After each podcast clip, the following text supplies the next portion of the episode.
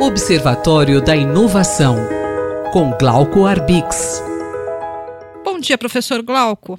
O planeta está dando sinais que estamos chegando a um ponto de saturação climática. Não é por falta de alerta da comunidade científica, não é, professor? Bom dia, ouvintes da Rádio USP. Bom dia, Cinderela. O painel intergovernamental sobre mudanças climáticas, eh, que é um órgão da ONU, eh, formado por centenas de, de de países, de representantes de países, inclusive por brasileiros, acaba de divulgar um relatório extremamente importante é, sobre a, a perda de biodiversidade nos ecossistemas do mundo todo, inclusive aqui no Brasil, a degradação do solo, que tem aumentado, assim como o crescimento das emissões de gases de efeito estufa, que são os grandes responsáveis é, pelo aquecimento global. Lembre-se, isso não é uma discussão de cientista que interessa quem está nos laboratórios, isso é uma discussão que tem impacto muito grande sobre a vida de bilhões de pessoas, à medida em que a degradação do solo, a degradação do ambiente, os ecossistemas e o aumento da temperatura, eles alteram a maneira como a, a própria natureza produz, como as pessoas, os homens, as mulheres produzem,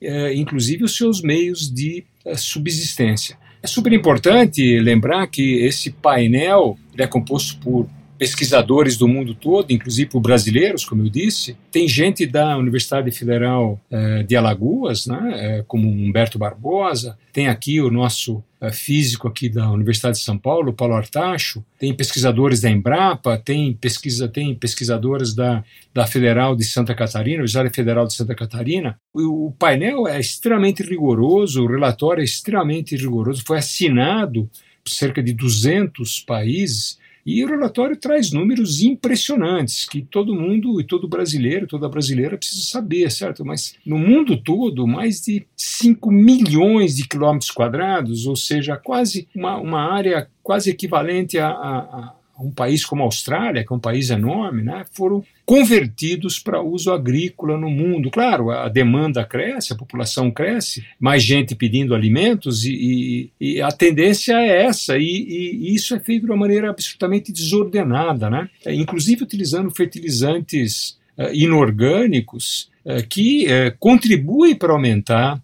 exatamente a, a o aquecimento global uh, e acabam uh, exatamente essa expansão acaba inclusive uh, exigindo mais água, o que torna a questão da água um problema mundial extremamente grave, porque por mais que a gente não acredite, pode faltar água, né? Inclusive num país como o Brasil, água boa, água, água potável. Professor, o que o relatório aponta de concreto nas emissões de efeito estufa? De concreto, o que o relatório aponta é que há um crescimento enorme de emissões de gases de efeito estufa por atividades agropecuárias. Ah, a saída é parar a atividade? Claro que não, mas é, é você planejar, trabalhar de uma maneira orquestrada, de uma maneira combinada, de forma a reutilizar ah, terrenos eh, que já foram utilizados, evitar sua degradação, recuperar esses terrenos, Uh, e mais ainda, uh, é fundamental que a biodiversidade e os ecossistemas sejam preservados, porque a terra que, que se degrada ela é menos produtiva e ela atinge, evidentemente, sempre as pessoas que dependem é, dessa atividade de subsistência. É sempre bom lembrar, né, nós não estamos falando de, de um grupo pequeno, de minorias, são um bilhão e meio de pessoas pelo mundo afora